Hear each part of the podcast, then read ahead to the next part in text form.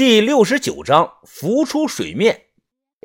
鲁珀特之泪，这是一种啊可能在玻璃上出现的物理现象，解释起来有些复杂。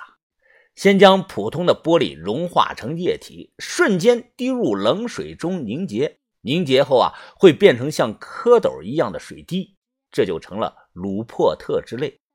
变成这个样子，玻璃硬度会瞬间增加上千倍。近距离用子弹打上去，子弹都会被弹开。有人用液压机做过测试啊，比同等大小的钻石还要硬上六十倍啊！这就是现代人给起了个洋名但其实啊，就是一种神奇的物理现象。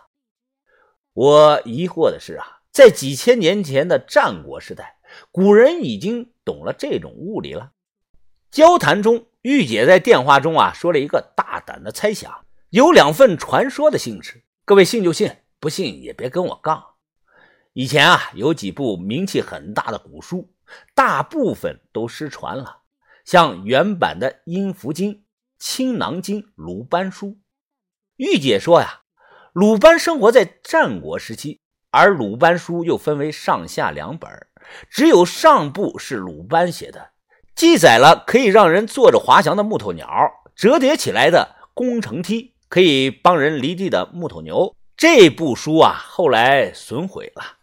传说诸葛亮看到了鲁班书的上部，造出了木牛流马，而下本是厌胜阴阳之术，都写的是害人的小法术。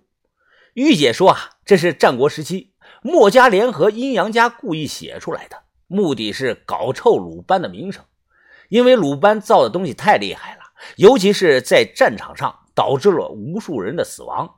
墨家讲究兼攻非爱，理念不合，所以啊，让当时的阴阳家写了另一本鲁班书。把头想了想，问道：“玉门啊，你的意思我明白，但这种传说最多的也就是两分真呐。”玉姐在电话中笑着说道：“呵呵，王把头啊，看来你们搞了什么了不得的大幕了。关于传说，只有先传下来，才会有人说的。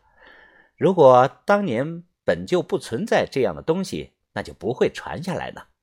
你说呢？”“哦，我知道了，玉门，替我向你叔叔问声好。”挂了电话，把头端起茶杯，陷入到了思考。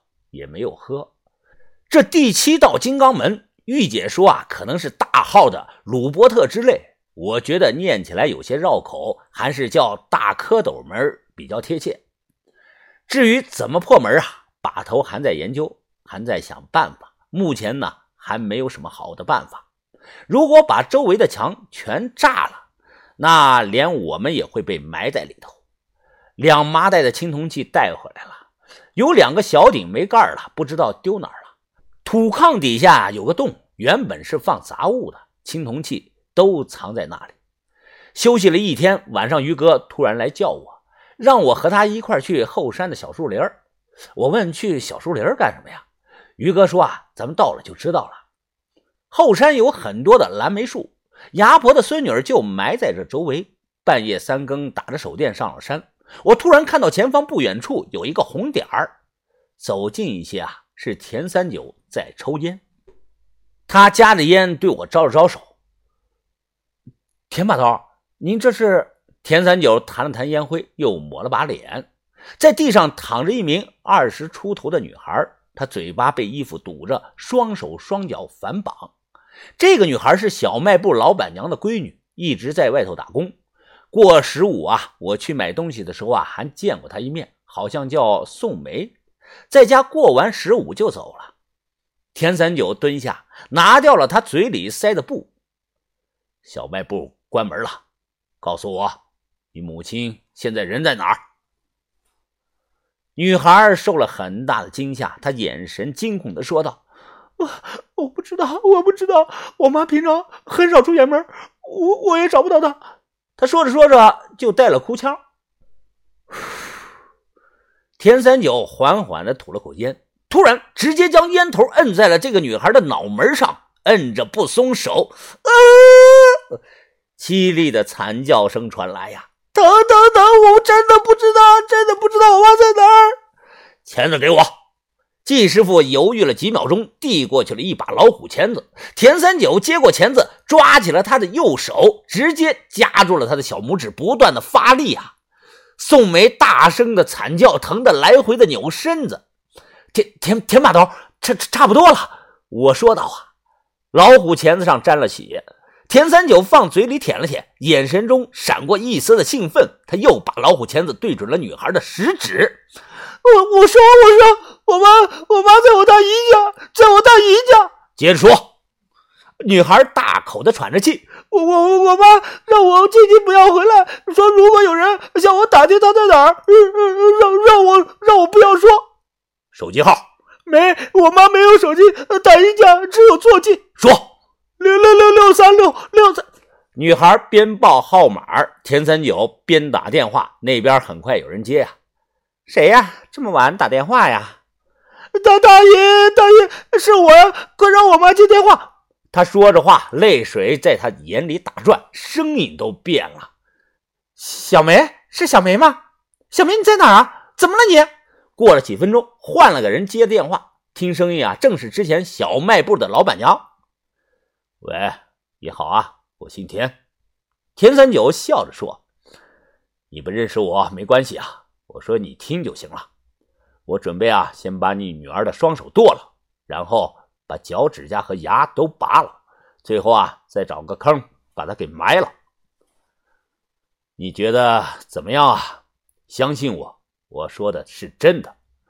我一直听着电话。”出乎意料，让人意料的是，小卖部的老板突然笑了。他笑的声音是咯咯的，就跟鸡叫一样。哈哈哈你真狠呀！不过她又不是我亲生的女儿，随你怎么办？你想怎么玩都行啊！你想怎么玩就怎么玩吧！啊！哈哈哈哈哈哈喂，我说姓田的是吧？你可知道我们的身份？我注意到了一个词，他说的是“我们”。哦，田三九站起来，笑着说道：“ 哈哈，那你告诉我，你们是谁？”老板娘又像老母鸡一样咯咯咯的笑了两声：“ 我们是谁？你很快就会知道。还有啊，我可以跟我闺女儿说句话吗？”田三九直接把手机送了过去。妈妈，哎，闺女儿啊，妈对不起你了。跟了我二十多年，也不知道我叫什么名儿，你不要怨我呀。嘟嘟嘟，电话忙音。田三九收回了手机，转头对我说道：“你可以回去了。那他，那他怎么办啊？”田三九冷着脸看了地上一眼：“他得死。我不是什么变态折磨狂，你放心吧。”看我犹犹豫豫，田三九皱眉说道：“你想留下来看，还是想自己动手啊？”没离开了蓝莓树林我回头看了一眼，那里一片的黑暗。整个过程自始至终，于哥一句话都没有说。我不知道他心里是何感受，反正我很不舒服。我俩结伴刚走到半山腰，于哥突然使劲一按。让我蹲下，怎么了，于哥？